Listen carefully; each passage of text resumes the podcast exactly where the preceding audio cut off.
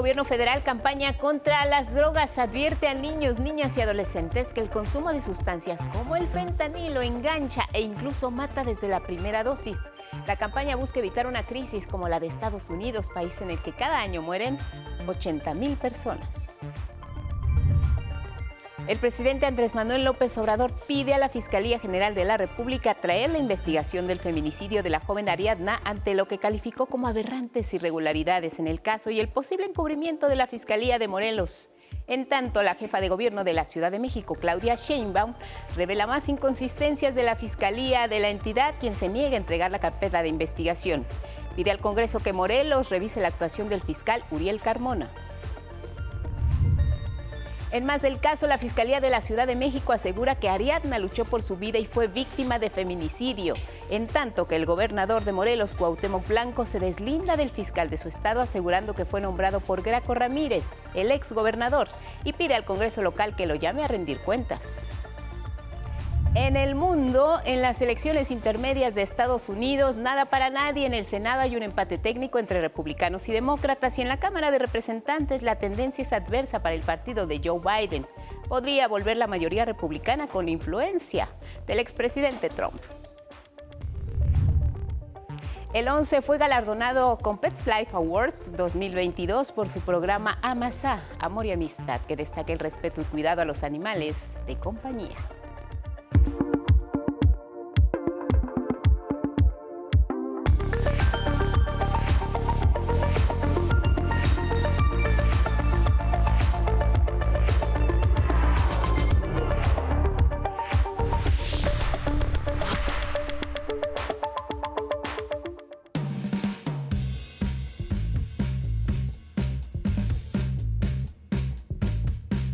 más de 1.500 artículos de músicos como John Lennon, Kurt Cobain y Amy Winehouse. Otros personajes también están ahí. Todos serán subastados por la casa Julian's Auction en Nueva York. Entre los artículos se encuentran las gafas de Lennon, la guitarra rota de Cobain, lujosos vestidos de Beyoncé, además de las sandalias de Steve Jobs. También se subastarán artículos de Elvis, de Prince, de Madonna y demás artistas de la farándula norteamericana. La guitarra de Cobain, por lo menos por ella se esperan recaudar entre 200 mil a 400 mil dólares.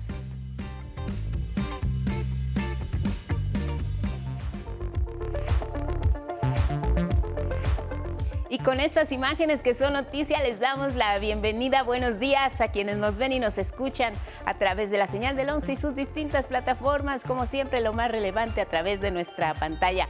¿Cómo estás, Lía Vadillo? Junto con Magdalena Alejo y Jimena Raya, alternan en la interpretación en lengua de señas mexicana y ya lo saben, siempre los acompañamos a donde ustedes vayan. Síganos en redes sociales, Spotify, Twitter, Instagram y en la página de 11 Noticias, punto digital.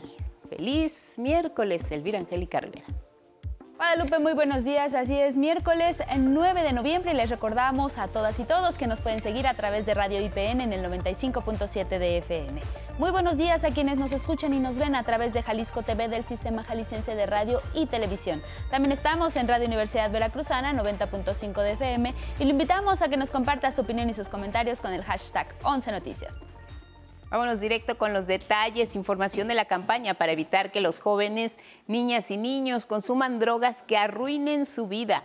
La estrategia No te arriesgues, no vale la pena se puso en marcha por parte del gobierno federal.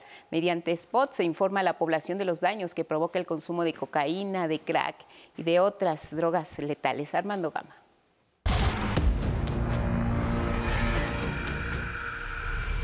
Las imágenes retratan la crudeza desnudan la realidad, exhiben los efectos devastadores para la salud.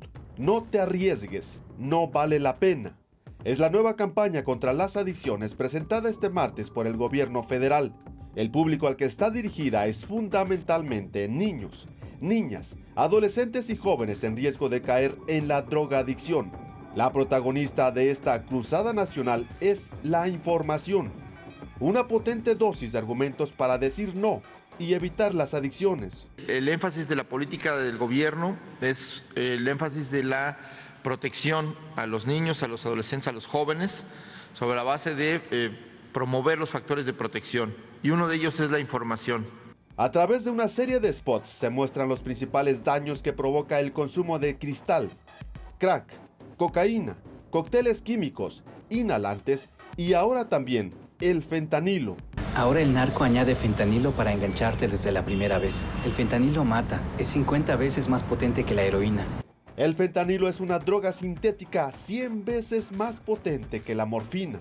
Es ofrecida por narcotraficantes en forma de polvo, pastillas o gotas, entre otras presentaciones. Pero ojo, su letalidad aumenta al ser combinada con otras sustancias como cocaína o metanfetaminas para generar adicción inmediata. Que puede matar a la primera, que engancha a partir de la, incluso desde la primera eh, dosis que uno puede adquirir y que muchas veces esta sustancia está oculta en otras en otros productos y que se vuelve invisible para el consumidor, pero que sus efectos son devastadores.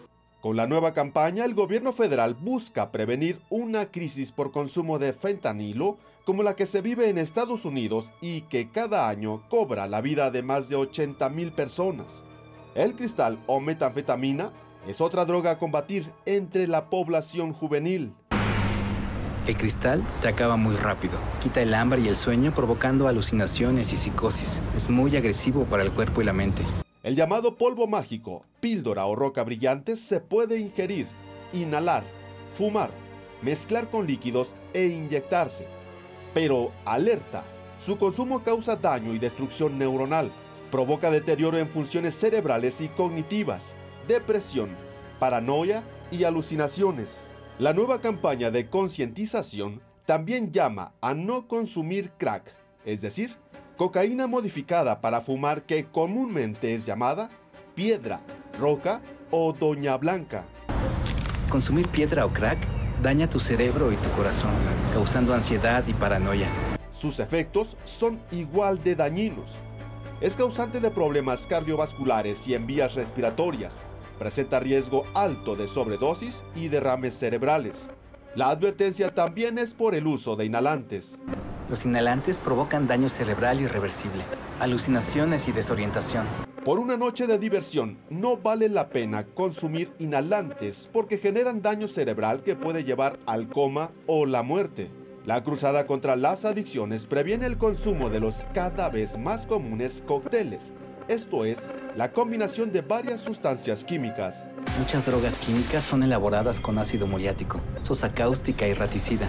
En la conferencia matutina, al presentar la campaña, el coordinador general de comunicación social y vocero de la presidencia, Jesús Ramírez, reconoció que el consumo de sustancias químicas en México es un problema de salud mental que demanda el apoyo y orientación de los entornos familiar y escolar del poner límites desde la familia.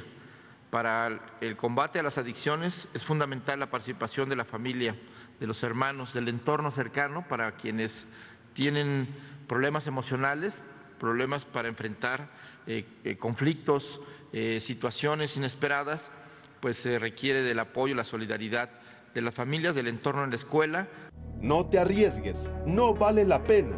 Campaña contra las adicciones llegará a las escuelas, espacios públicos y medios de comunicación.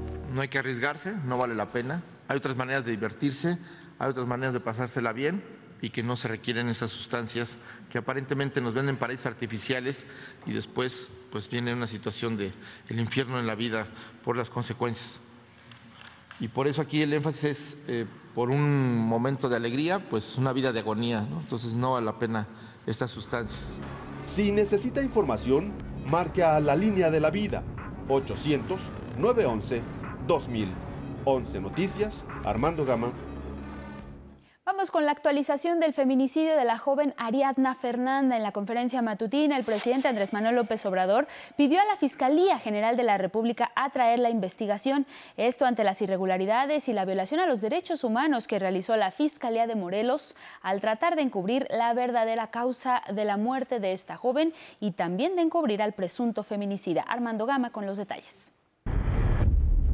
El presidente López Obrador se mostró indignado por la actuación de la Fiscalía de Morelos y un posible encubrimiento en el caso del asesinato de la joven Ariadna Fernanda.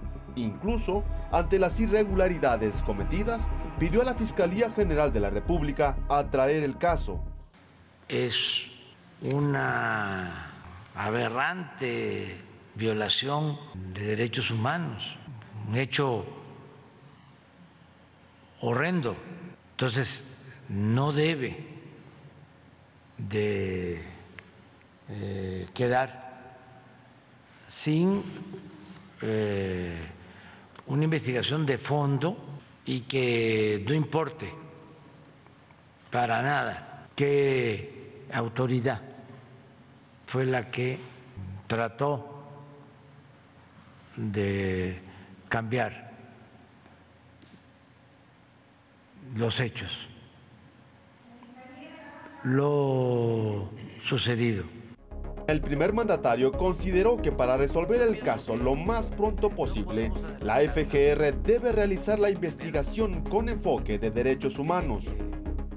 Al momento que se atraiga, ya nada más es que entreguen todos los informes, las dos procuradurías, las de la, de Morelos y la del distrito, de la Ciudad de México, y que la Fiscalía General se haga cargo.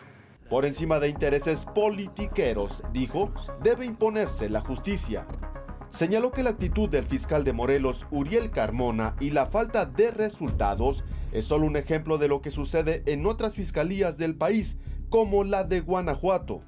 Ahí, el fiscal Carlos Amarripa, conocido como el fiscal carnal, tiene casi 14 años en el cargo, al amparo de gobernadores panistas. Y en el caso de de Guanajuato, pues eh, no solo es poder, es prepotencia, porque si en 14 años estuviese bien la seguridad, pues no habría nada que cuestionar, pero si está mal, ¿cómo sostenerlo?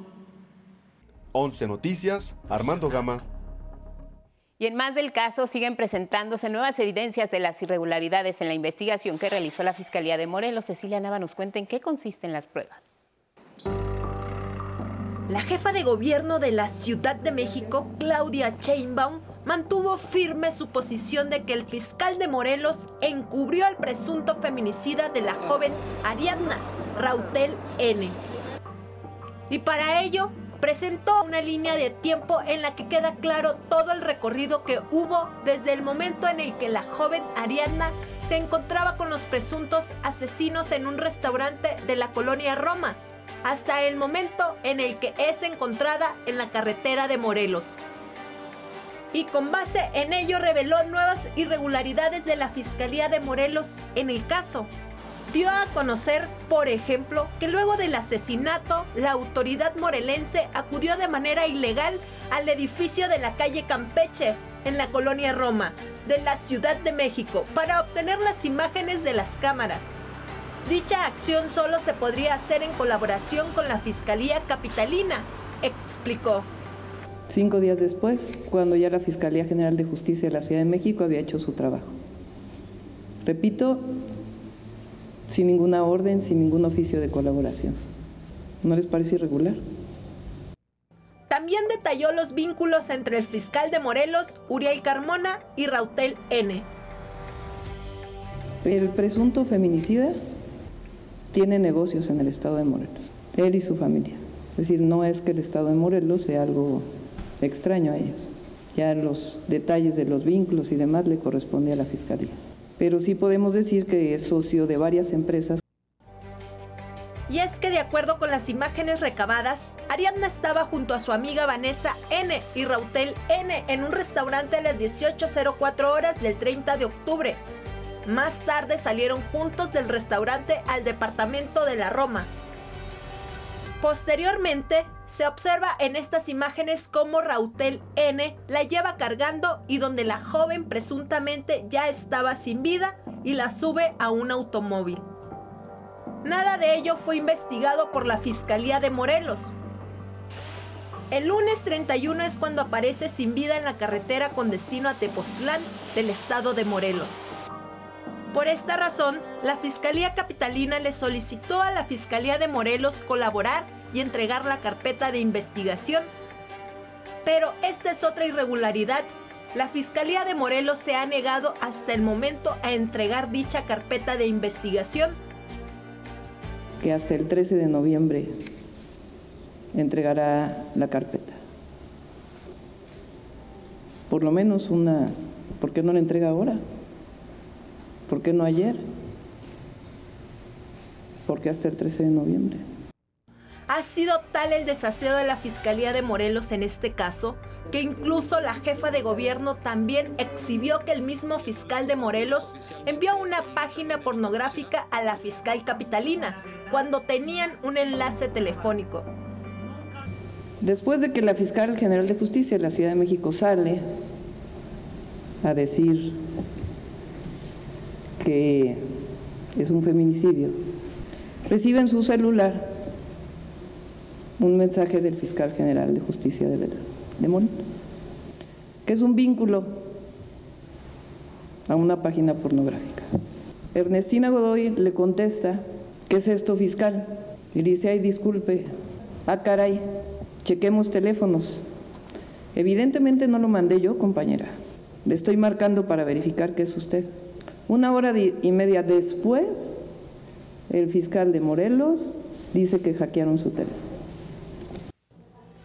Por todo ello, Sheinbaum llamó a las diputadas y diputados de Morelos a que revisen el trabajo del fiscal y actuar en consecuencia, pues son ellos los únicos con la facultad de destituirlo.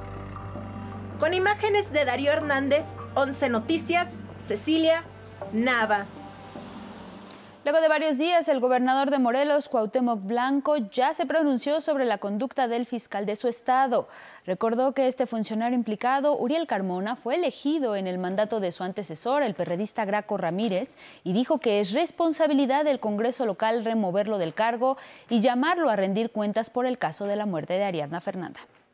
Lo único que le digo a los diputados es que lo valoren que realmente pues ellos son los que tienen, el, ahora sí como decimos, este, el sartén por el mango. Ellos son los que deben de remover al fiscal. Acuérdense que el fiscal, se nos vuelve a repetir, lo puso Franco Ramírez, este, junto con la legislatura anterior. El gobernador morelense pidió que no se le involucre en el encubrimiento de Rautel N. Dijo que él no protege a nadie. Cuauhtémoc Blanco señaló que el fiscal Carmona sigue trabajando para el exmandatario Graco Ramírez. No es la primera vez que Uriel Carmona está en el ojo del huracán. Y es que en 2020 la Fiscalía General de la República solicitó el desafuero de ese fiscal bajo el argumento de que no cumplió con los exámenes de control y confianza para ser designado por el Congreso morelense de la pasada administración. El tema llegó hasta la Suprema Corte de Justicia de la Nación, pero el máximo tribunal determinó que ese no era motivo para la remoción. En otro caso, la Unidad de Inteligencia Financiera presentó una denuncia contra el fiscal Carmona ante la Fiscalía General de la República por presuntas operaciones con recursos de procedencia ilícita ligados a grupos delictivos. También se solicitó su desafuero, sin embargo, la Cámara de Diputados desechó la solicitud en septiembre de 2021 al considerar que el funcionario no posee inmunidad procesal penal federal. A la fecha no se ha instaurado investigación en su contra.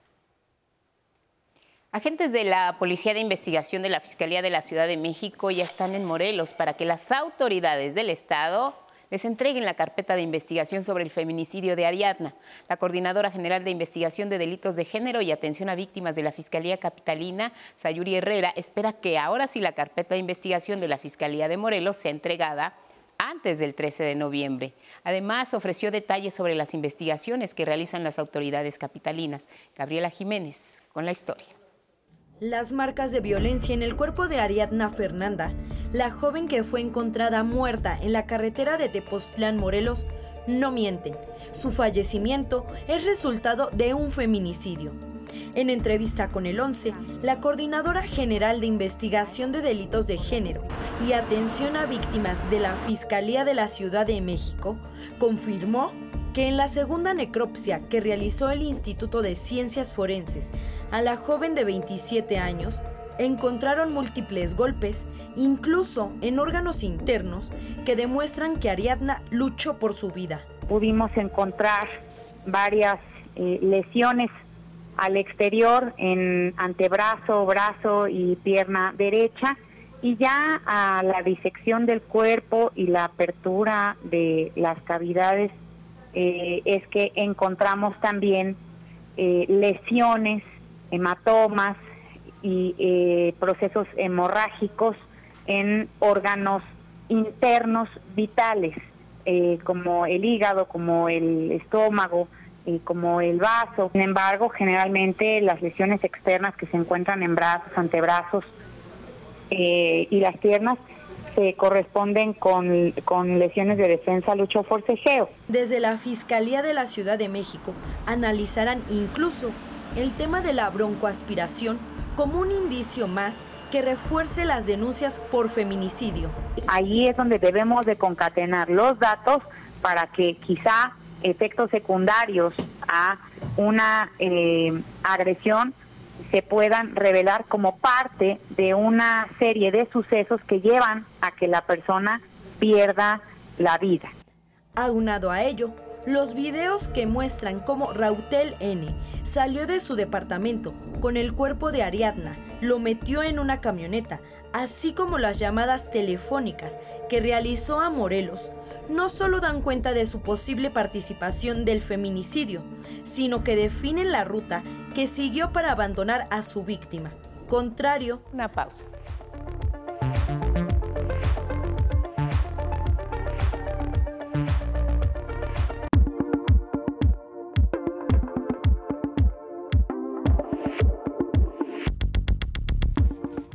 Buenos días, vamos con la información deportiva. Faltan 10 días para que inicie el Mundial de Fútbol de Qatar, evento que ha llamado la atención desde que se dio a conocer que se realizaría en ese país, a pesar de que había otras naciones que eran favoritas. Una serie de eventos han despertado sospechas de corrupción, fraudes y lavado de dinero. Mi compañera Vianey Zárate nos tiene la historia.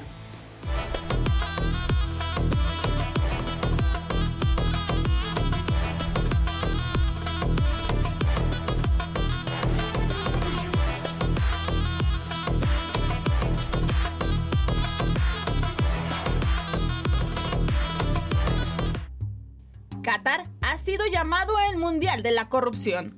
La justa deportiva que iniciará este 20 de noviembre y culminará el 18 de diciembre está manchado por sobornos, fraudes y lavado de dinero. Fue el 2 de diciembre del 2010 cuando la FIFA, comandada por Joseph Platter, designó a Qatar como sede para albergar la máxima fiesta del fútbol este 2022. Este país se convertiría así en el primero de Medio Oriente en realizar una Copa del Mundo. The winner to organize the 2022 FIFA World Cup is Qatar. La asignación de Qatar sorprendió a todo el planeta.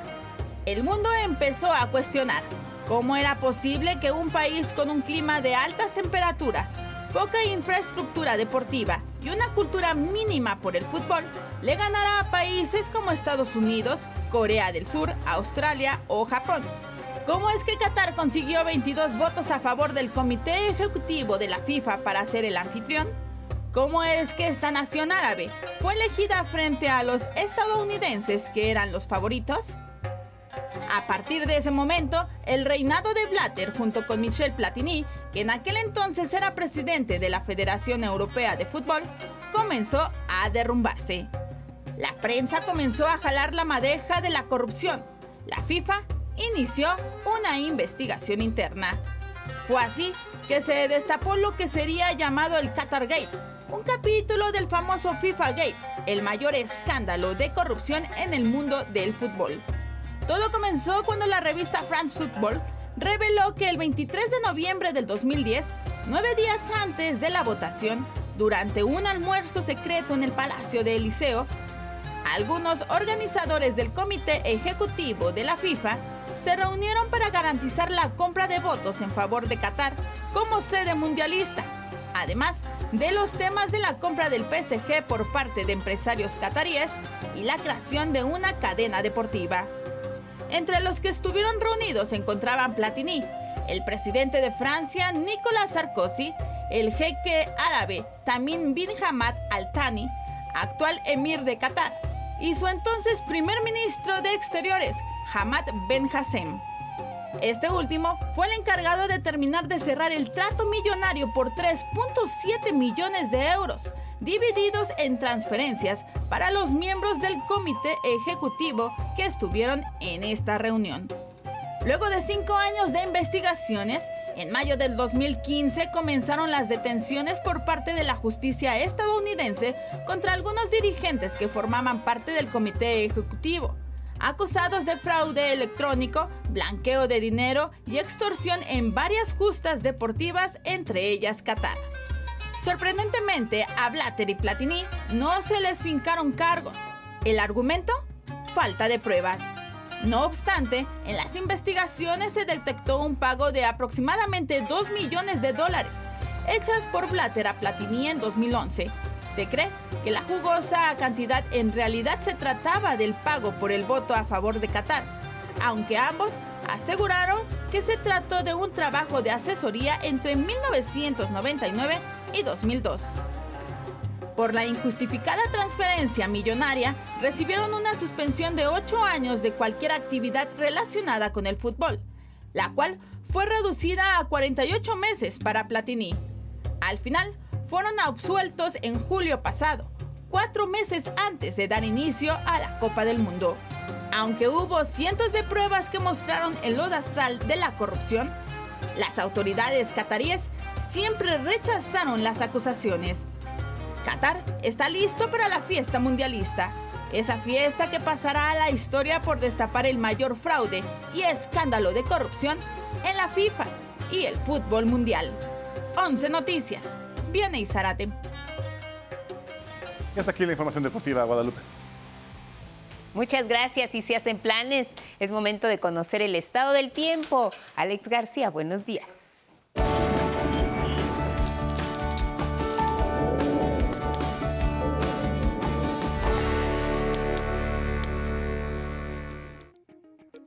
Muchas gracias, Lupita. Muy buenos días, los saludo con mucho gusto este miércoles.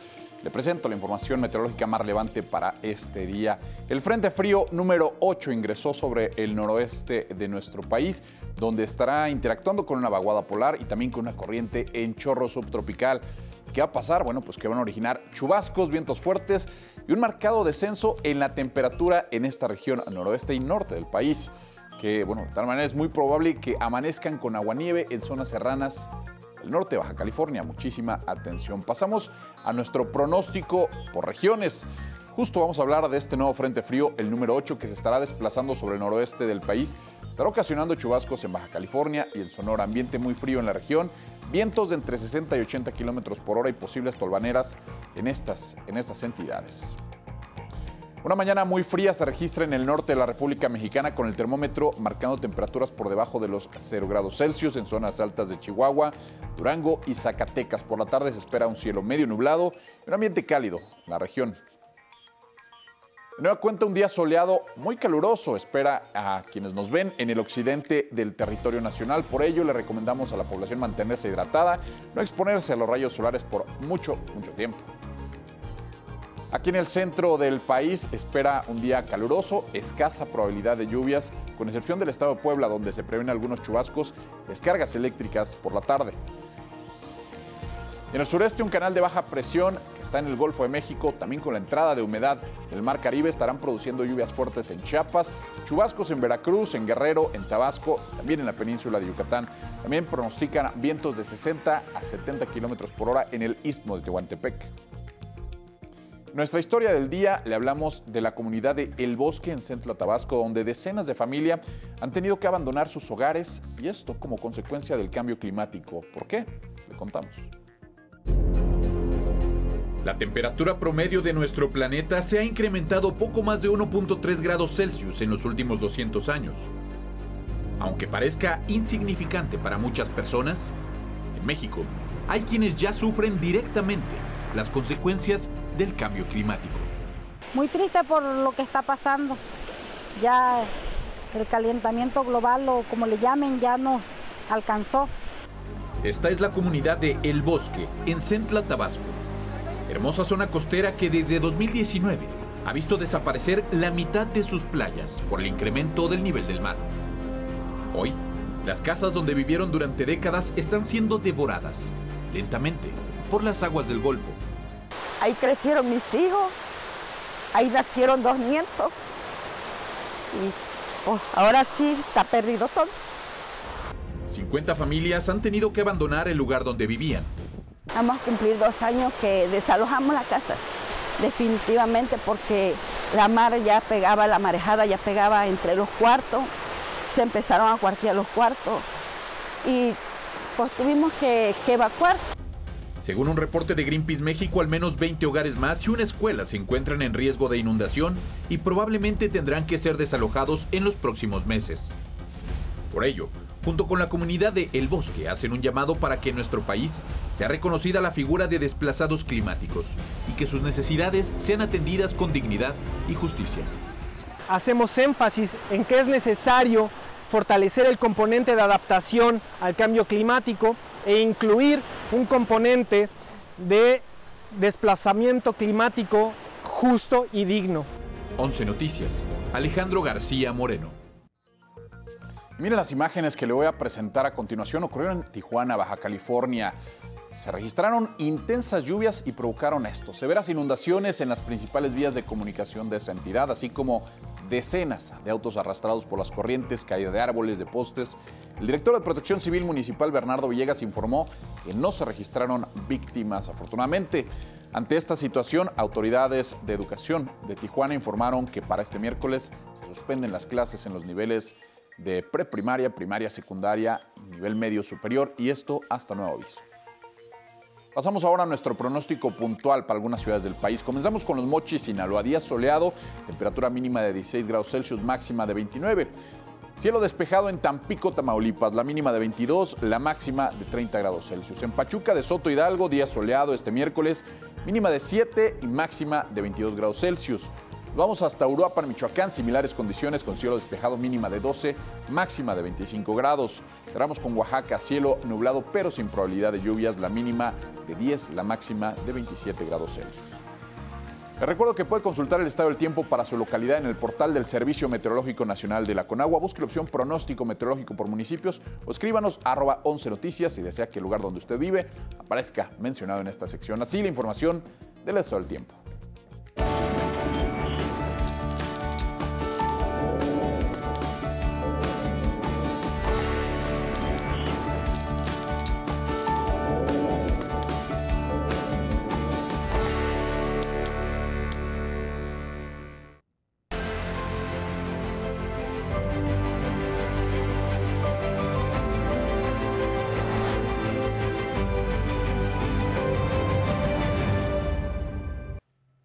Y vamos con información sobre las elecciones intermedias allá en Estados Unidos y es que los demócratas y republicanos en este momento están en empate técnico, esto referente al Senado. En la Cámara de Representantes los republicanos avanzan hacia su recuperación y dominio.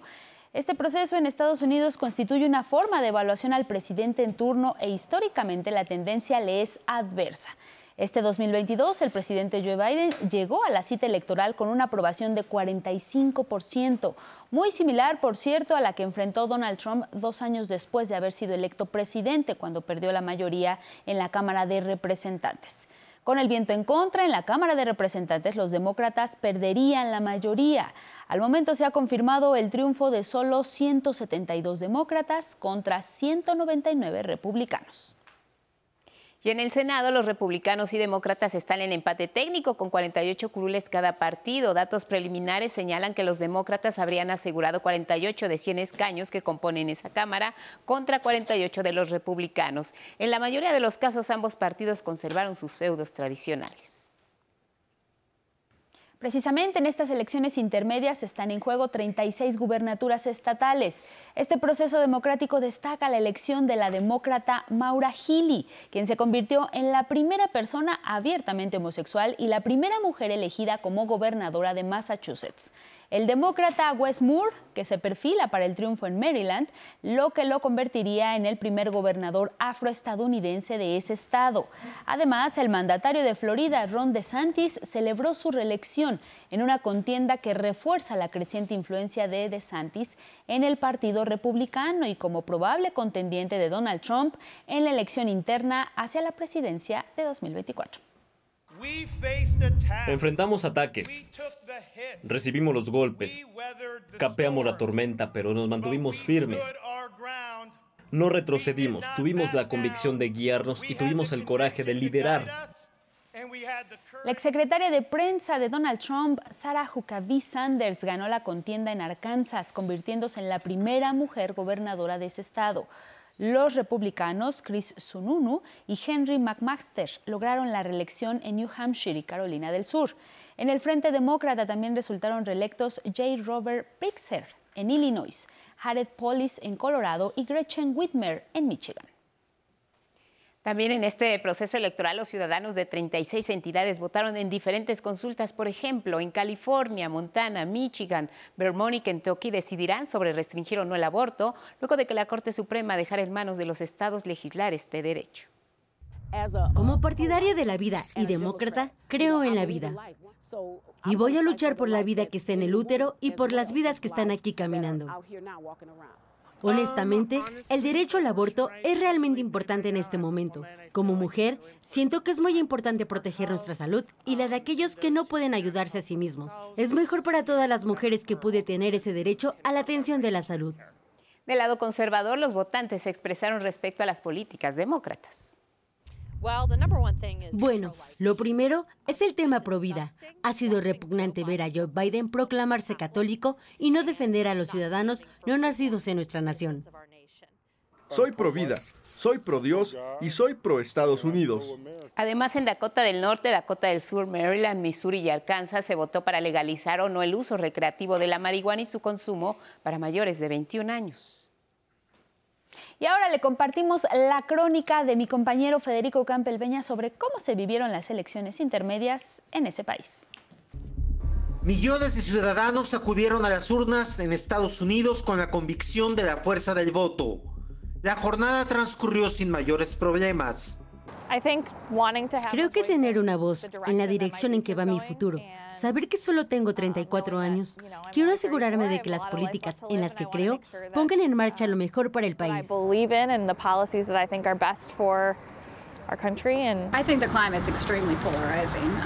El clima está extremadamente polarizado en todos los ámbitos.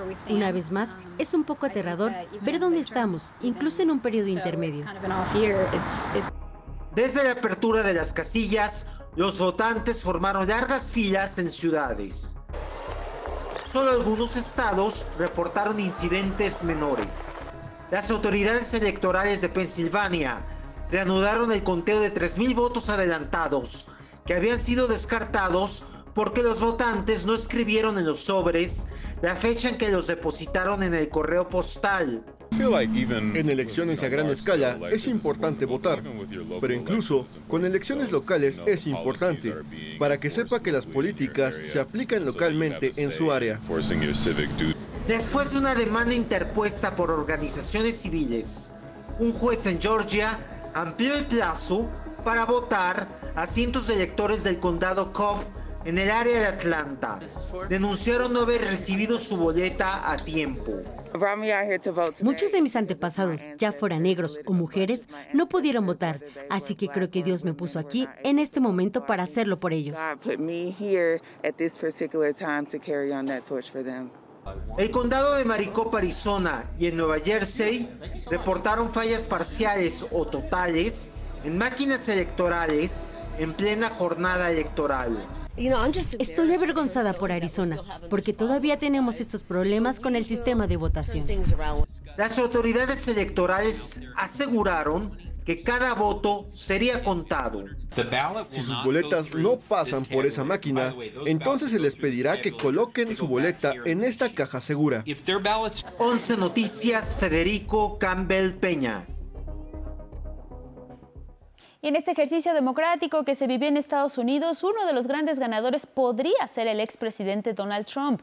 Y es que si bien su nombre no apareció en las boletas, su influencia se ha sentido en todo el proceso desde la selección de candidatos del Partido Republicano.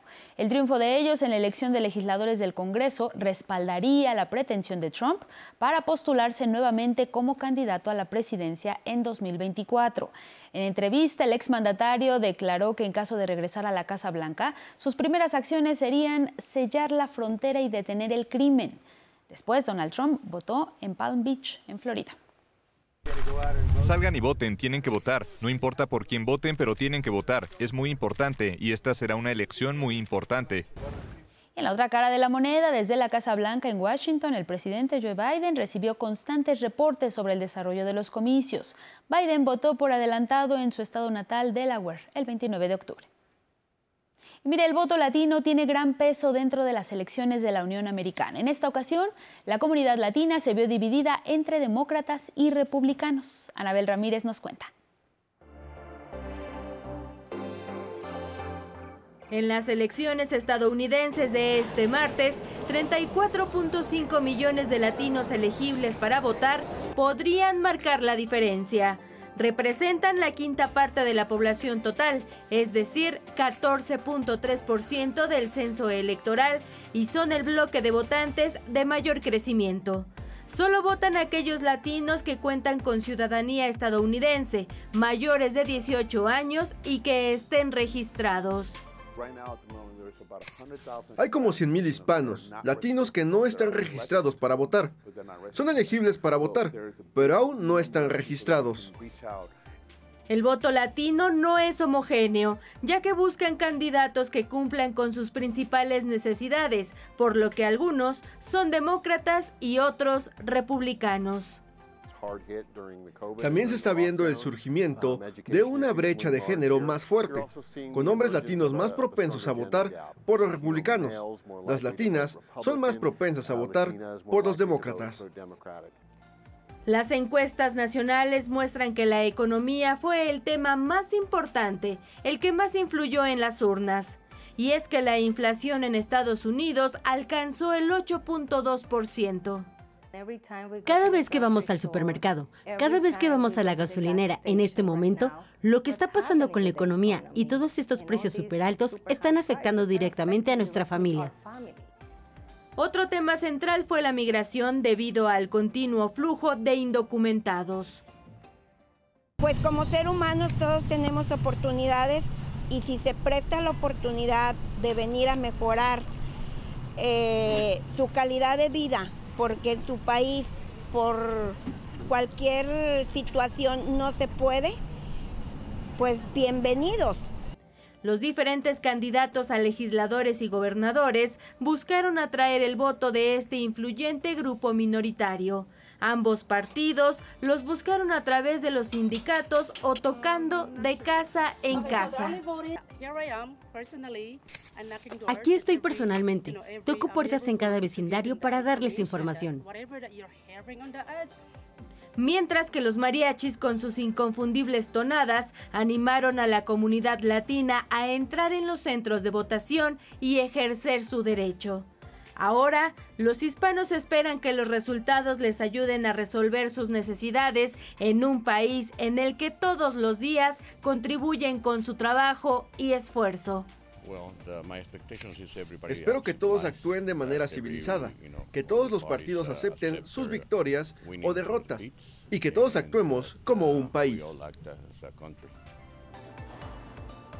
11 Noticias, Anabel Ramírez.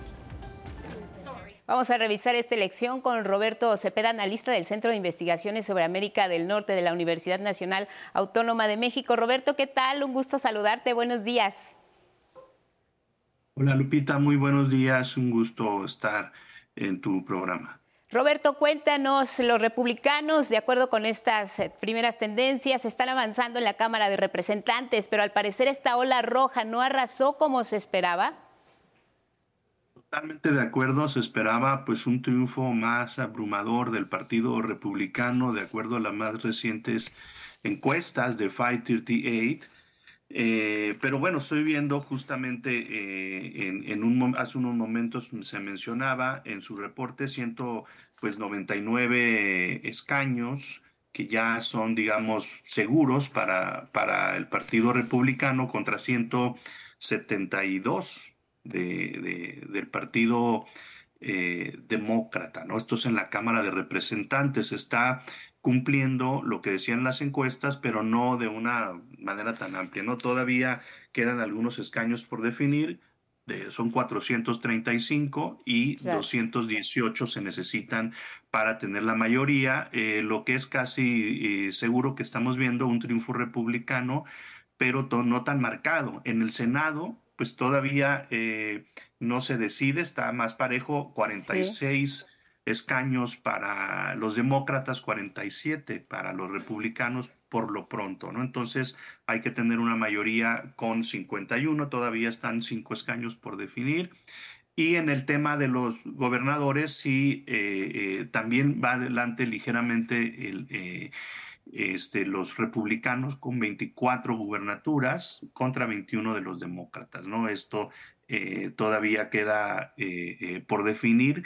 Se preveía o se todavía hace unos días, de acuerdo a 538, que los republicanos ganaran 29, digamos, al final de este proceso electoral, se quedaran con 29 gubernaturas contra 21 de los demócratas. Sí, sí que no les está yendo tan mal claro. a, a los demócratas como, como se esperaba, Lupita. ¿A qué atribuyes precisamente, Roberto, esta resistencia que han tenido los demócratas al cambio en favor de los republicanos?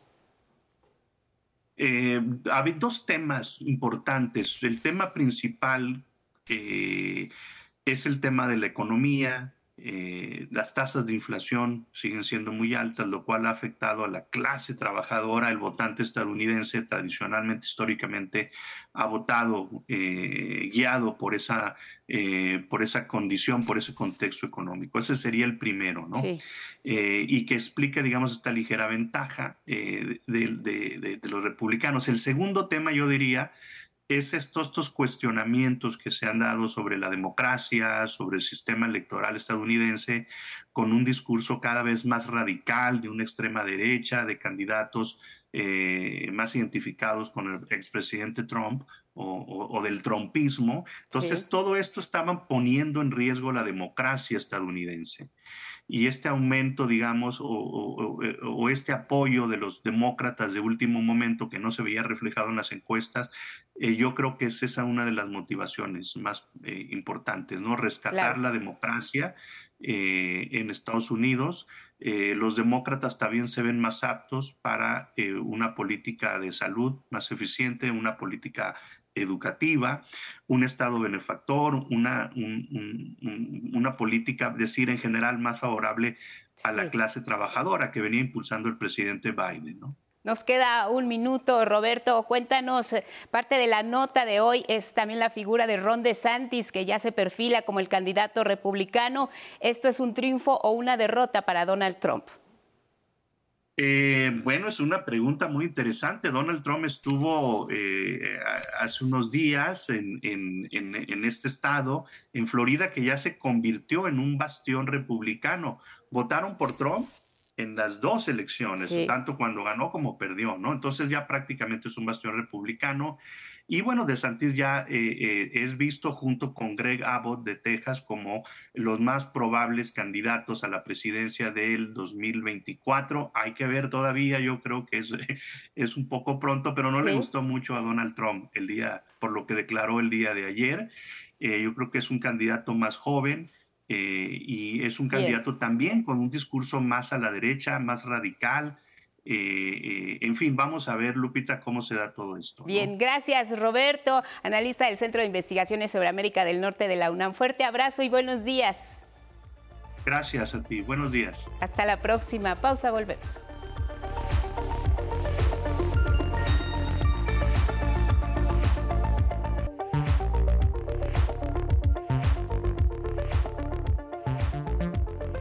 Son las 7 de la mañana, hora del centro del país. Gracias por continuar en la señal del 11. El presidente Andrés Manuel López Obrador aseguró que los legisladores que buscan y desean una verdadera democracia deben aprobar la iniciativa de reforma político-electoral que se discute en el Congreso. También acusó nuevamente al INE de incurrir en prácticas corruptas. Al respecto, recordó que en las elecciones presidenciales del 2012, su partido presentó denuncias para invalidar el triunfo de Peña Nieto, pero los consejeros, dijo, apoyaron al PRI. ¿Ese es el INE que defienden? ¿Eso es lo que quieren?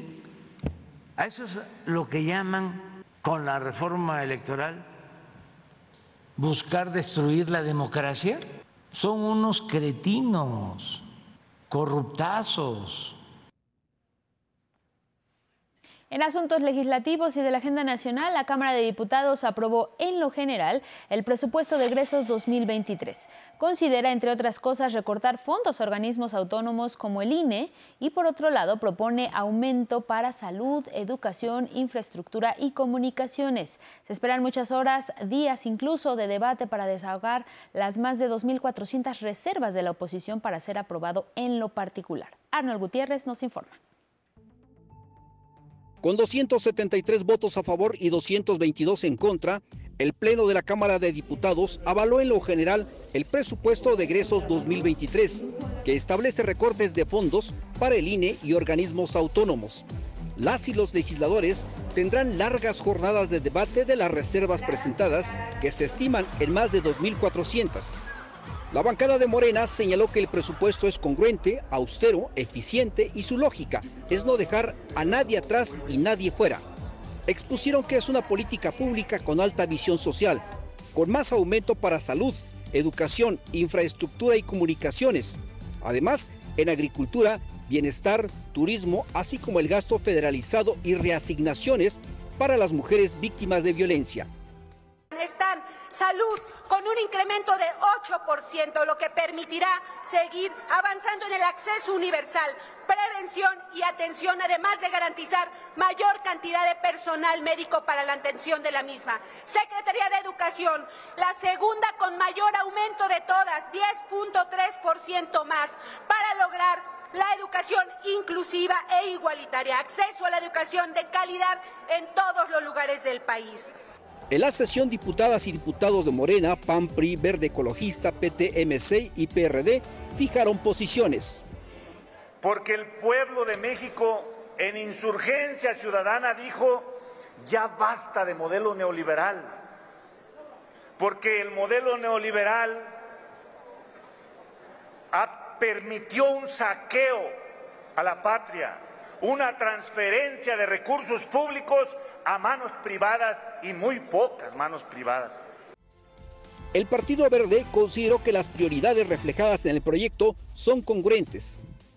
Son congruentes con lo que el presidente de la República y los partidos que lo respaldamos hemos ofrecido en campaña y con lo establecido en el Plan Nacional de Desarrollo 2019-2024 el dictamen avalado prevé para 2023 un gasto neto total de 8 billones 299 mil millones de pesos, lo que representa un incremento de 11.5% en términos reales frente a 2022. El priista Jaime Bueno afirmó que el gasto del año entrante fue hecho desde el escritorio, sin atender las necesidades nacionales. No soluciona las necesidades reales de las y los mexicanos, es centralista, olvida la importancia y el significado del federalismo, elimina los fondos y bolsas de las cuales los estados y municipios podían acceder para mejorar su entorno y la calidad de vida de sus habitantes. Consideran recortes por 6.437 millones de pesos a los poderes y organismos autónomos, de los cuales 4.475 millones de pesos corresponden al INE. Rechazamos de manera firme y contundente el agresivo golpe presupuestal dirigido desde la oficina presidencial en contra de los órganos autónomos, pero en especial el recorte que ataca directamente a la democracia y que pretende asfixiar presupuestalmente al Instituto Nacional Electoral. Entre las reasignaciones destacan 6.342 millones de pesos a la Secretaría del Bienestar para destinar 3.841 millones al programa de pensión para adultos mayores y 2.500 millones a la pensión para personas con discapacidad permanente. Con imágenes de Cristian Aguilar y Ángel González, 11 Noticias. Arnold Gutiérrez. En tanto, en el Senado de la República y con motivo de la glosa del cuarto informe de gobierno del Ejecutivo Federal, se realizó la comparecencia de Raquel Buenrostro, titular de Economía. Ella habló de los avances que se han tenido en la materia y de la política económica del país. Mi compañero Luis Méndez nos cuenta. México está en la mira de grandes empresas estadounidenses y canadienses que, a partir del proyecto del corredor interoceánico, busca invertir en nuestro país. Por ello, ya establecieron diálogo con el gobierno federal. Actualmente existe la intención de más de 400 empresas de América del Norte en realizar un proceso de relocalización de Asia a México. Esto es una muestra de la importancia del TEMEC, un acuerdo comercial donde se han estrechado los lazos con Estados Unidos y Canadá. La secretaria de Economía Raquel Buenrostro compareció ante el Senado de la República donde explicó el tipo de compañías que saldrían de Asia para ubicarse en México. Entre ellas, por ejemplo, hay mucho del sector electrónico y electromecánico y son con las primeras que se está dialogando y que se está platicando para ver dónde son las mejores opciones. En su oportunidad, la oposición criticó la inflación y el crecimiento económico, incluso acusaron el retiro de inversiones extranjeras. La galopante inflación que hemos vivido durante este año no deja respirar a los mexicanos. El pasado 7 de octubre, el INEGI ubicó la inflación anual en 8.7%. Un kilo de tortilla que en enero costaba en promedio 18.7 pesos, hoy cuesta casi 24. Dijeron que iba a crecer la economía un 4% al año y bueno, estamos, si acaso, rogando que vaya a crecer la economía 2% en todo el sexenio. Así que no, este, no estamos bien. Si los extranjeros no estuvieran retirando la inversión fija en México, este año la inversión extranjera directa hubiera alcanzado un nivel máximo histórico pero 2022 se perfila para ser el tercer año consecutivo con salidas de capitales en instrumentos financieros. El grupo mayoritario defendió la estable política económica, pese al escenario internacional. Nuestro país creció un 4.8% en 2021, luego de una caída de 8.1% el año anterior debido a la pandemia de COVID-19. México así se consolida una vez más dentro de las 15 economías más grandes del mundo. La economía de México muestra un desempeño mucho mejor que el de otras economías en el mundo. Los indicadores macroeconómicos muestran que durante el primer semestre del 2022 el Producto Interno Bruto creció 1.9% respecto a igual periodo del 2021. Ha tenido grandes avances a pesar de que muchos o algunos no quieran reconocer. La secretaria Buenrostro ratificó que se mantendrá la política económica de apoyo a los grupos menos favorecidos, pues se han obtenido resultados. En el tercer trimestre de este año, el Producto Interno Bruto creció 4.3% respecto del mismo periodo de 2021. En cuanto a la inversión extranjera, durante el primer semestre de 2022 se registró la mayor captación en la historia en un periodo similar con 27.511 millones de dólares. Con imágenes de Luis Vigilio y Jair Maya, 11 Noticias, Luis A. Méndez. Vamos a cambiar de tema con buenas noticias para esta emisora porque aquí estamos de manteles largos debido a que Amasa, Amor y Amistad, programa de revista producido por el 11, obtuvo el premio Pets Life Awards 2022 en la categoría especial de mejor lanzamiento de medios. Dicha producción destaca la importancia del respeto, del amor, del cuidado hacia los animales de compañía. Sí, esta labor que hace Canal 11 con eh, eh, dignificar este, a los animales, donde se les muestra cómo deben de ser tratados, respetados, es una cosa que creo que hacía falta en la televisión. La verdad es que esto fue como muy pronto, un reconocimiento muy temprano, que quiere decir que lo estamos haciendo muy bien, que Canal 11 lo está haciendo muy bien. Y por ello los felicitamos, los abrazamos. Amasa se transmite todos los sábados. No se lo pierdan, 11 de la mañana, a través de nuestra señal, reconocido por Pets Life como un aliado de esta publicación en la difusión de la información sobre el bienestar animal. Amor y Amistad me parece que destaca porque ha ido de frente a buscar a los perros de todas las condiciones. Eh, a través de su contenido ha demostrado que no tiene preferencias, que no tiene sesgos, que habla de todos los animales, que busca a los mejores especialistas, que da tanta información sobre eh, animales de albergue y rescatados como animales que ya están en casa y que quieren ser consentidos. Es un esfuerzo que me parece único en los medios de comunicación. Les comento que Pets Life es una guía de información, productos y servicios para animales de compañía.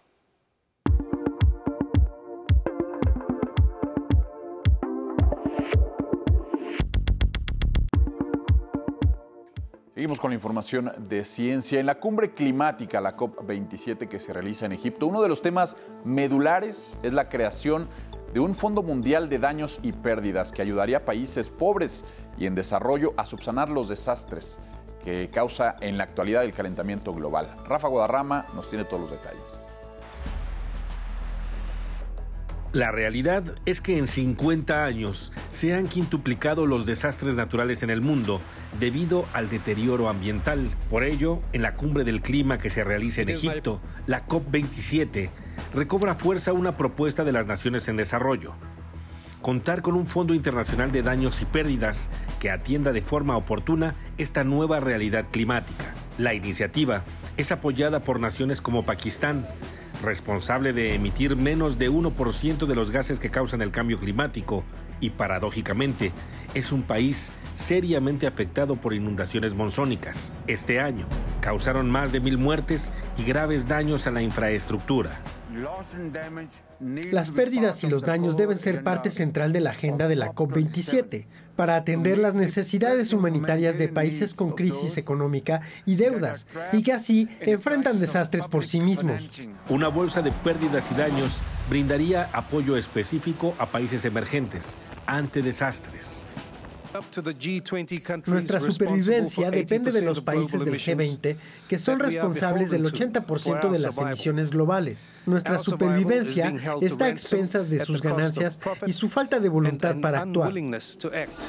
China, el país que más contribuye al calentamiento global, no abundó sobre la creación de este nuevo fondo.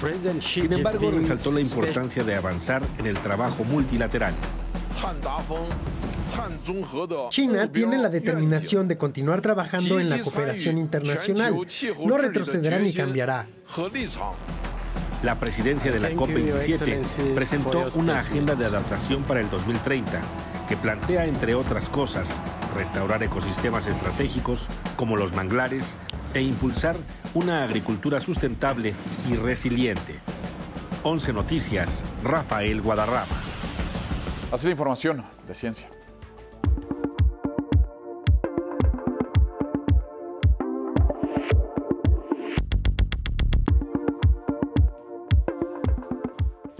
con información internacional. Iniciamos revisando algunos medios en el mundo. Arrancamos en Reino Unido con The Guardian, que su nota de ocho columnas la titula sobre el ministro de Estado Gavin Williamson, que no tiene ética ni moral y que renuncia por denuncias de intimidación al personal. En otra información da a conocer las declaraciones del presidente de Ucrania, quien advierte que no habrá éxito climático si la guerra continúa.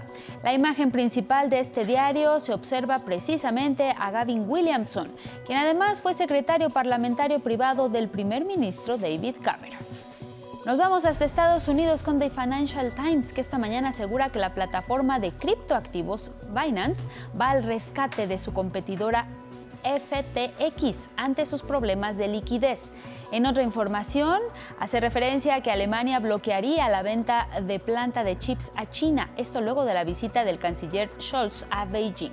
Señala que los alemanes tienen temores sobre la seguridad de la tecnología y el suministro de semiconductores occidentales.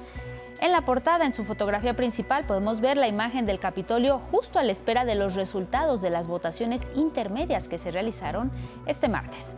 Nos vamos hasta Chile con el periódico El Mercurio, que esta mañana da cuenta de la violencia. Informa que seis homicidios en menos de 24 horas marcan violenta jornada en ese país. Se registra alza de 33% durante este 2022. Señala que el uso de armas de fuego aumenta casi 60%. En otra información destaca la visita del presidente Gabriel Boric a la Araucania y el sigilo que rodea los viajes presidenciales a una zona peligrosa de ese país. Finalmente vemos en la portada una fotografía del hallazgo de estatuas en Italia. Las piezas arrojan importante información sobre el periodo de transición entre los etruscos y los romanos en la antigüedad. Y miren, la Unión Americana, en el marco de las elecciones intermedias, republicanos y demócratas presentaron al menos 157 demandas para impugnar miles de votos. La mayor parte están enfocadas en la emisión y conteo de los sufragios por correo, una práctica que aumentó de manera considerable en los últimos años y que aseguran es susceptible de fraude. De acuerdo con Democracy Docket, organización de derechos electorales que rastrea litigios electorales, en 2020 hubo unas 150 demandas que incluyeron los intentos de los republicanos para anular la victoria del presidente Joe Biden. También en Estados Unidos, el expresidente Donald Trump celebró el avance de los candidatos republicanos tanto en la Cámara de Representantes como en el Senado. Dio cifras de sus triunfos y hasta bromeó con la cantidad de prensa que acudió a su residencia en Mar-a-Lago, en Florida.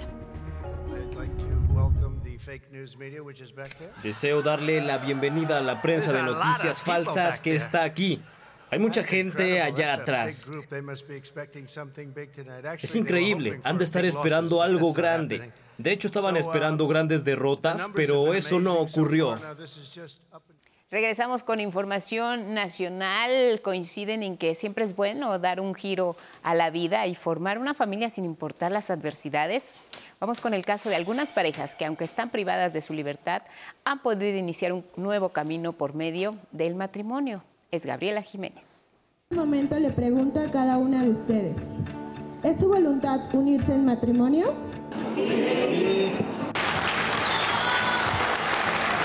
Porque para el amor no hay obstáculos, 14 parejas de personas privadas de su libertad dieron el sí dentro del penal de Santa Marta, Acatitla.